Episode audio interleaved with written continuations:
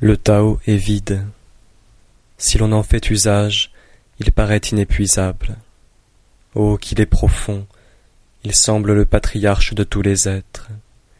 Il émousse sa subtilité, il se dégage de tout lien, il tempère sa splendeur, il s'assimile à la poussière. Oh, qu'il est pur, il semble subsister éternellement.